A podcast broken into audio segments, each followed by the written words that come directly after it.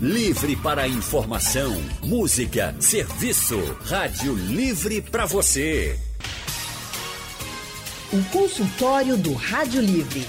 Faça a sua consulta pelo telefone 3421 3148.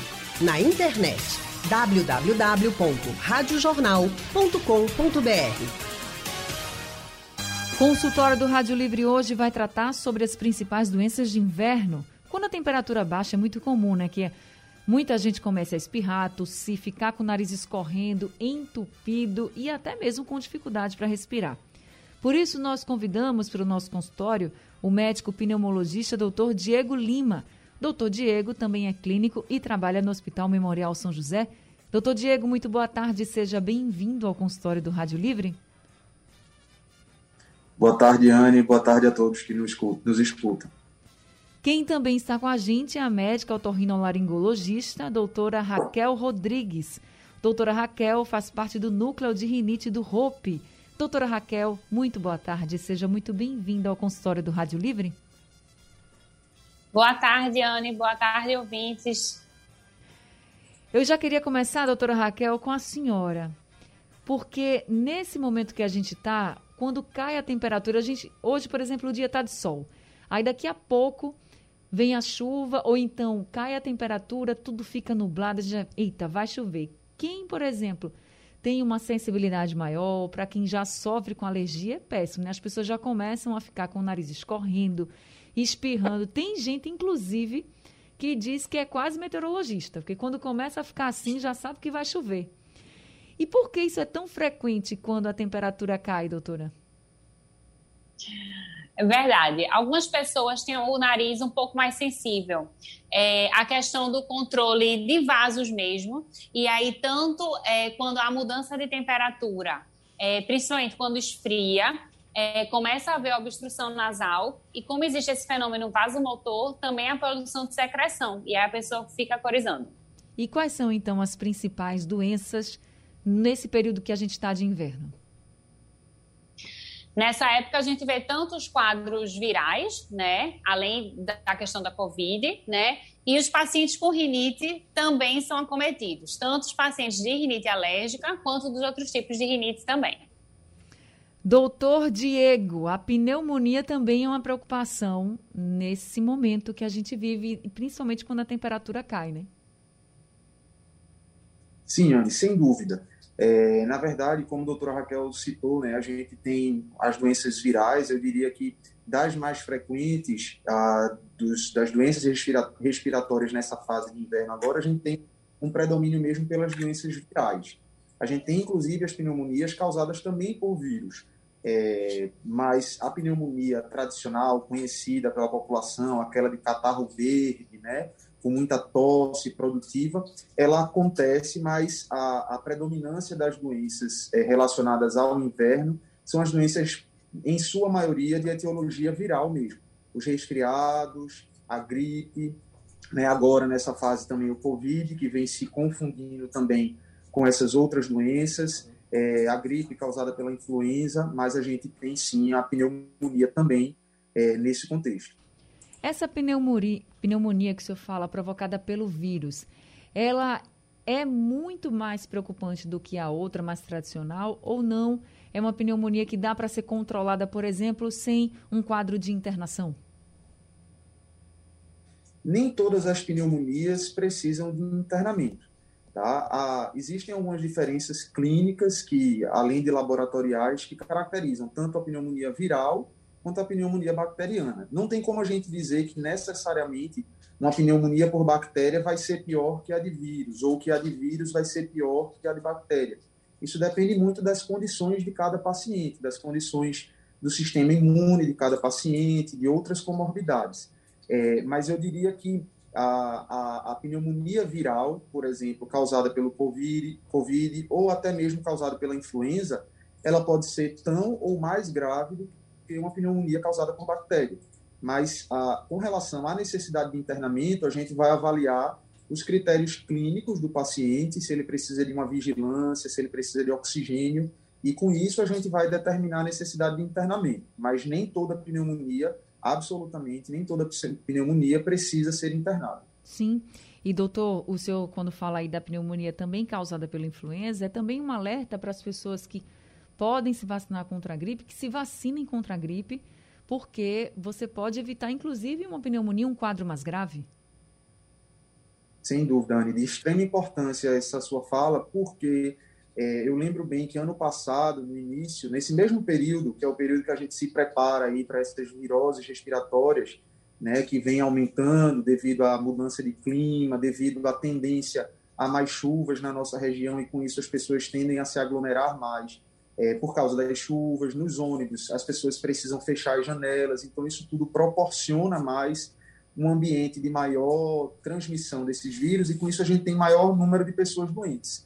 Então, é, a gente tem, eu lembro que no início dessa pandemia, mais ou menos nesse ano, nesse, nesse período do ano passado, a gente teve muita infecção é, por influenza que se confundia com Covid. E só, de fato, o teste, muitas vezes, é que faz essa diferença etiológica entre influenza, é, coronavírus e outros vírus.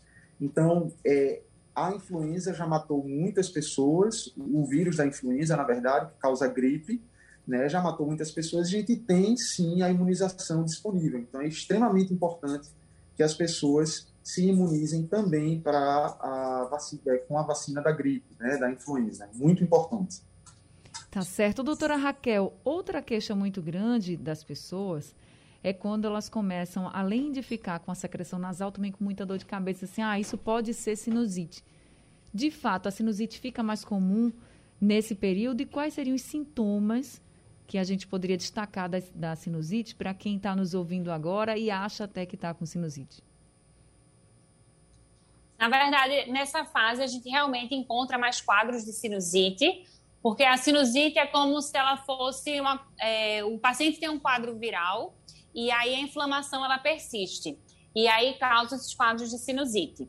É, as queixas mais comuns no paciente com sinusite aguda é a obstrução nasal, a secreção nasal que possa ser, saindo pela frente ou escorrendo lá por trás do nariz, e dor na face também. Alguns pacientes também vão referir cefaleia, né, que é a dor de cabeça, vai depender muito também de qual seio da face foi acometido. Né? Então, aquele quadro, aquele resfriado, que começou a se arrastar, ficou com quatro, cinco dias, ou então houve uma piora, a pessoa estava melhorando e piorou, é importante a gente reavaliar, porque pode sim ser um quadro de sinusite aguda.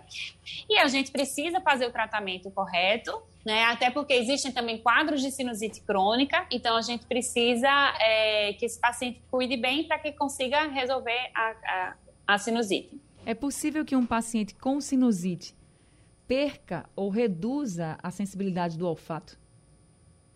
É possível sim, né? Antes da pandemia, a gente já via alterações de olfato, é, tanto quadros de sinusite aguda quanto quadros de sinusite crônica. É, quadros de rinite também causam alteração de olfato. E os outros vírus também, como influenza, é, como o Diego falou, eles também podem causar alteração de olfato, sim.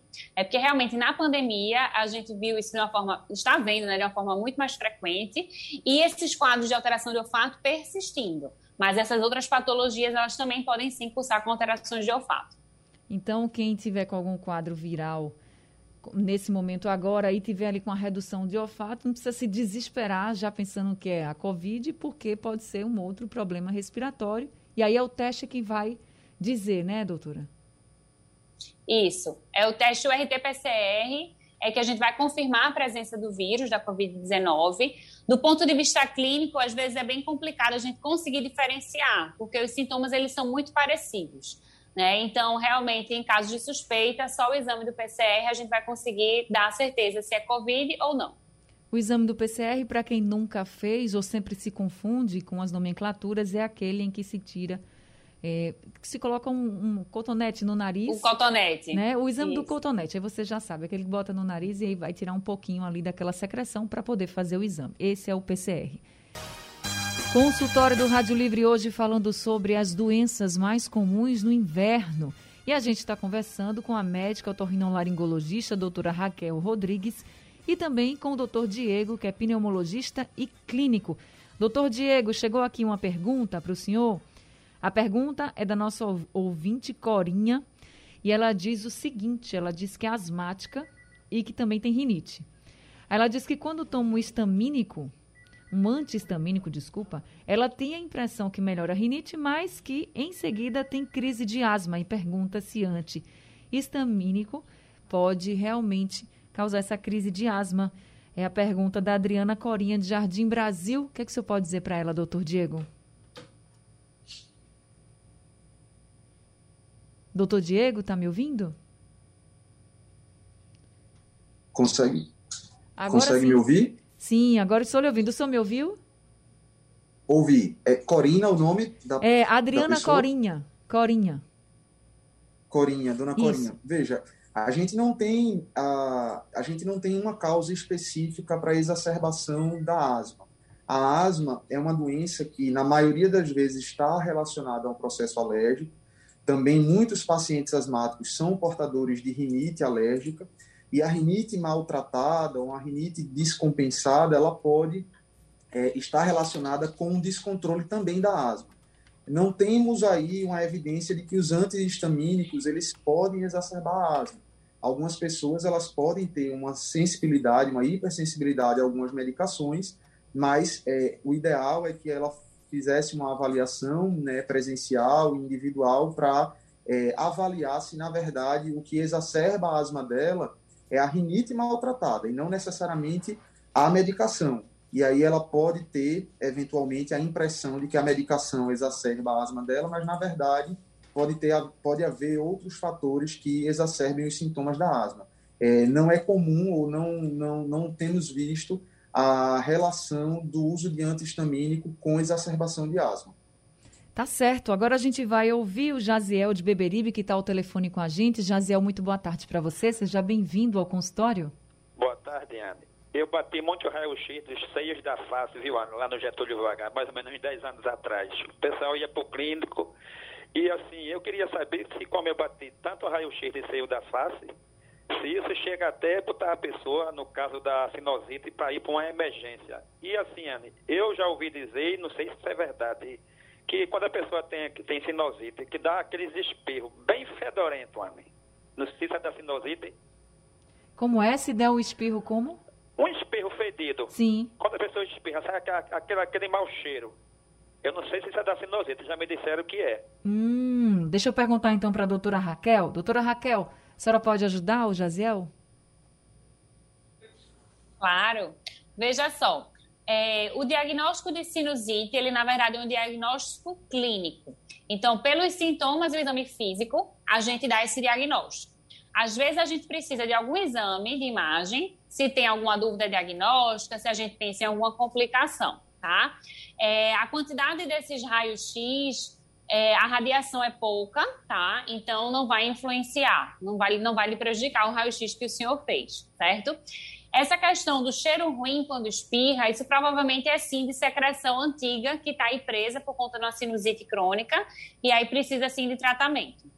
Quando a pessoa está com muita secreção, ela deve ficar lavando o nariz com soro, porque a gente sempre escuta muito essa orientação, mas é só quando está com a secreção para poder a secreção ficar mais fluida e sair, ou é o tempo inteiro, enfim? O ideal é a gente lavar o nariz sempre. Eu sempre digo para os meus pacientes, do mesmo jeito que a gente toma banho, a gente escova os dentes, a gente deve fazer a higiene nasal com soro fisiológico.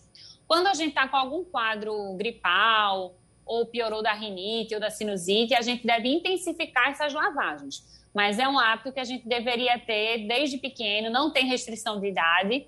Então, é o que, inclusive, ajuda e é uma das coisas que faz com que minimize a, tanto a gravidade das crises quanto a frequência também. O soro pode estar gelado, porque muita gente guarda o soro na geladeira. De preferência a temperatura ambiente, para não incomodar. Tá certo. Agora, Carlos de Jardim Atlântico está com a gente ao telefone. Carlos, boa tarde, seja bem-vindo ao consultório. Boa tarde, Anne. Sempre um prazer estar com vocês aí. Boa tarde, doutor. Prazer doutora sempre. Raquel e doutor Diego, viu? É porque hoje eu estou escutando vocês, eu já curti o que eu disse ontem, aniversário da minha esposa, tá? mas é, o que eu queria perguntar é o seguinte: a gente sabe que essa doença de pulmão, ela vem já de muito tempo. A gente fala muito em pneumonia, mas vem tuberculose antes. Na época não tinha estudo, o médico ainda não tinha estudo. E sempre foi aquele negócio, não, leva o filho para a praia, leva o filho para o interior, ele está fraco. E não tinha essa parte de recuperação. Depois apareceram os comprimidos e começou a curar e a pneumonia também. Aí o que eu pergunto hoje, a gente com essa situação de dessa, dessa, dessa virose aí, desse vírus brabo, é, eu queria saber dos doutores. Doutor, veja lá, a gente depende, depende até hoje de oxigênio, esse de cilindro, mas a gente sabe que hoje tem é, os geradores de oxigênio que é instalado no hospital. O senhor não acha que estão muito devagar, mesmo com essa situação? Porque a gente tem hospital no Brasil inteiro e são poucos que têm esse gerador, que seria bom para a gripe, para toda essa doença respiratória, que ela é que acaba. Pulmão, quando pega qualquer coisa, não é só a gripe, é câncer, é, é, é essa Covid, e precisa, a pessoa precisa respirar. E é complicado, porque eu acho que os, os gestores, eu não vejo eles, não, é sempre falando de cilindro, vai faltar, mas não, não se interessa nesse gerador. Eu queria saber se esse gerador são tão eficientes, feito gerador de energia, quando falta energia em algum lugar, ou é só conversa, ou... é, é, isso que eu queria saber, porque eu passei por uma situação tão difícil com o meu pessoal, e hoje eu, eu tenho que cobrar alguma coisa disso, entendeu? Porque eu também vi, perdi tio na época da tuberculose, porque não tinha. Hoje tem, e eu não vejo muito esforço, mesmo com essa situação que está aí. Obrigado, boa tarde. Obrigada, viu, Carlos, pela sua participação. Doutor Diego? Carlos, sem dúvida nenhuma, a demanda de oxigênio é, subiu de maneira alarmante, né, nos últimos nos últimos meses aí, nos últimos um ano, no último ano e meio, né? E sem dúvida nenhuma concordo com você que a gestão é, em todos os, os, níveis deve sim estar atenta às tecnologias disponíveis para que essa demanda de oxigênio seja é, suprida existem sim máquinas que são concentradoras é, de ar, né? E ela pega o ar ambiente, concentra é, o oxigênio e oferta para o paciente. Então, essa é uma das tecnologias utilizadas para que a gente consiga é, suprir a necessidade de oxigênio. Mas, ah, sem dúvida nenhuma, acho que a gestão pública e também privada deve estar atenta a essa necessidade crescente de oxigênio para que a gente não passe por situações de, de, de falta. Está respondido então, doutor Diego. Consultório do Rádio Livre hoje falando sobre as principais doenças nesse período de inverno. A gente está conversando com o doutor Diego Lima, que é médico pneumologista e clínico, e também com a doutora Raquel Rodrigues, ela que é médica otorrinolaringologista. Doutora Raquel, rinite, por exemplo, tem algum tratamento que se faça para que a pessoa deixe de sofrer com a rinite? Rinite tem sim controle. E não necessariamente o controle a gente tem que ficar usando o tempo todo o remédio. Primeiro, a gente precisa saber o tipo de rinite. Às vezes, o paciente tem mais de um tipo associado. E aí, o tratamento, ele pode ter tanto medicamento via oral, quanto aqueles sprayzinhos para a gente colocar no nariz, é, quanto o tratamento também de imunoterapia, que popularmente é chamado de vacina. Essas vacinas, elas servem para desensibilizar o paciente a aquele alérgeno, que é aquele agente que causa a crise dele. Então, o paciente, se ele faz o tratamento certinho, ele pode sim recuperar a qualidade de vida dele. Tá certo. E, doutor Diego, como é que a gente faz, então, para evitar essas doenças, principalmente nesse período de inverno, porque a temperatura cai, vai cair, né? Vai ter a chuva, vai ter o sol, e quem for mais sensível acaba ficando doente. Tem como a gente evitar? Sem dúvida, Anne, é, eu penso que a medida mais eficaz de a gente evitar é reduzir a aglomeração. Isso daí a gente tem falado muito com relação à, à Covid agora, mas a, as doenças virais, elas têm aí uma propensão a, a se propagar mais rápido no inverno, muito por causa disso, né? A mudança de temperatura faz as pessoas exacerbarem é, seus processos alérgicos, então a rinite, as sinusites. Com isso, as pessoas passam a espirrar mais frequentemente, a tossir mais frequentemente, é, a produção de muco, né, de secreção, é, associada a esses processos exacerbados, elas funcionam como meios de culturas. Então, às vezes, ali é uma porta de entrada, essa exacerbação de uma rinite e uma sinusite é uma, um meio de entrada para outros vírus e para outras viroses. E nessa é, tendência as pessoas a precisarem ficar mais próximas ou em ambientes fechados, essa propagação ela acontece. Então, evitar aglomeração é essencial.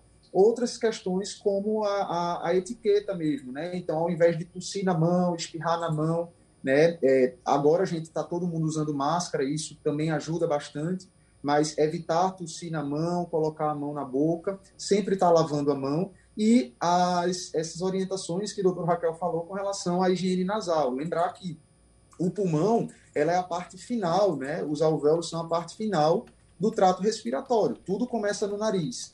Então, se a gente tem um nariz inflamado, se a gente tem um nariz que não funciona bem, isso vai também pode também trazer consequências para o trato respiratório inferior, que é o pulmão. Então, eu diria que aglomeração, higiene das mãos, higiene nasal, é, tudo isso faz parte de uma boa prevenção dessas viroses respiratórias, além das vacinas, no caso da influenza e do Covid, para quem puder tomar. Tá certo, doutor Diego. Muito obrigada por esse consultório de hoje e por todas as orientações, viu? Eu que agradeço a oportunidade, sempre à disposição. A gente também, sempre com as portas abertas aqui do nosso consultório para o senhor, seja sempre muito bem-vindo. Doutora Raquel também, seja sempre muito bem-vinda aqui no nosso consultório, vi. Muito obrigada por todas as orientações. Muito obrigada pelo convite. Foi um prazer estar aqui.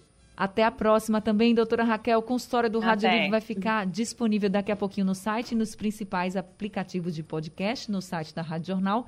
E durante a madrugada é reprisado aqui na programação da Rádio Jornal. Gente, o Rádio Livre de hoje está chegando ao fim.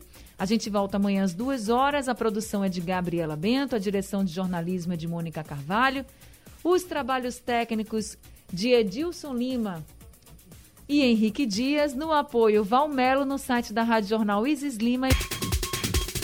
Sugestão ou comentário sobre o programa que você acaba de ouvir, envie para o e-mail ouvinte@radiojornal.com.br ou para o endereço Rua do Lima 250, Santo Amaro, Recife, Pernambuco.